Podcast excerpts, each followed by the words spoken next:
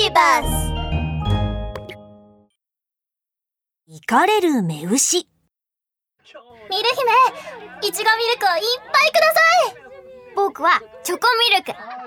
今日もミル姫の牛乳屋さんは大繁盛です。するとそこに雪だるまのシュネが慌てた様子で駆け込んできました。ミル姫困ったことになったよ。お願い急いで来てミル姫がシュネの後ろについていくと到着したのは牛小屋でした牛小屋の中はぐちゃぐちゃで牛さんたちの機嫌も悪そうです理由はわからないんだけど、すっごく機嫌が悪いんだ。僕のお尻を蹴るし暴れるから、ほら、こんなにぐちゃぐちゃになって。それに、一番困ったことに牛乳も絞らせてくれないんだ。これじゃあお店に牛乳を届けられないよ。もうもう牛さんは怒って暴れているので、ミル姫でさえ近づけません。うーん、どうしたらいいんだろう。待ってくれるお客さんをかっかりさせられないし、どうしたら機嫌を直してくれるかな？ミル姫は考え始めました。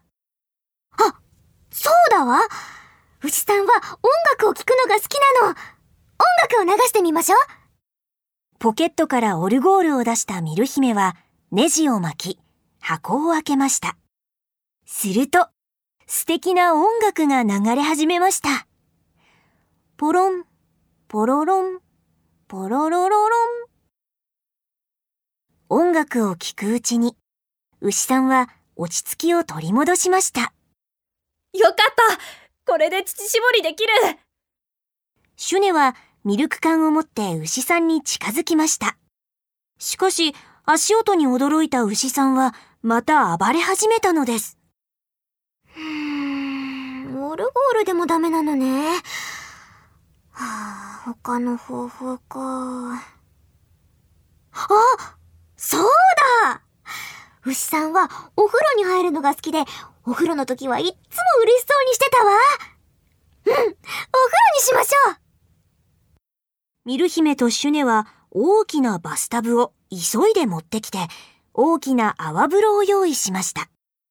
それを見た牛さんは嬉しそうにバスタブに入りました。シュネ、牛さんをお風呂に入れましょう。ミル姫はお湯をすくい、牛さんの耳にかけました。ラララ、さあ、耳も洗いましょう。ゴシゴシゴシ、きれい。その時、牛さんが突然大声を上げて頭を横に振り始めました。すると、耳の中からハエが飛び出して、ふらふら飛びながら喋り始めました。おー目が回る喋るハエがいるぞ。あれ？変だな。不思議なハエは、ふらふらと床に落ちると、ぼっと炎に変身しました。ミル姫は驚いて悲鳴を上げました。あキングフレアまたあなたの仕業なのねうわ そうだ俺様だハエに変身して牛の耳に隠れた俺様が耳の中で暴れまくってやったんだ。そうすればミルクが取れなくなってお前たちの店はおしまいだ。客はみんな俺の店に来るしかなくなるってことだ。ひひんそんなことをするなんてひどすぎるわ。そういうお前こそよくも俺様の計画を邪魔してくれたな。俺様の力を思い知らせてやる。ブハーキングフレアはそう言うと、口を開け、次々とファイヤーブレスを放ち、あちこちに撒き散らしたのです。ミル姫は逃げながら叫びました。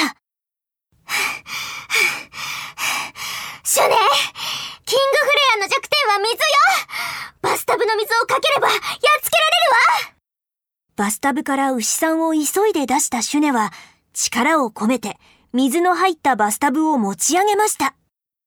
キングフレアこれでどうだ？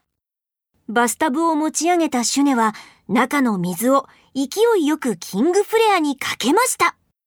すると、キングフレアの炎はジュッという音を立てて消えてしまいました。ぐー俺様は水に弱いんだか体の炎も消えちまったし、くれキングフレアは慌てて逃げていきました。見る姫め、必ず仕返ししてやる。覚えてるよ。キングフレアを追い払った後、牛さんはいつも通り牛乳を出してくれるようになりました。こうして、ミル姫の牛乳屋さんは繁盛し続けたのでした。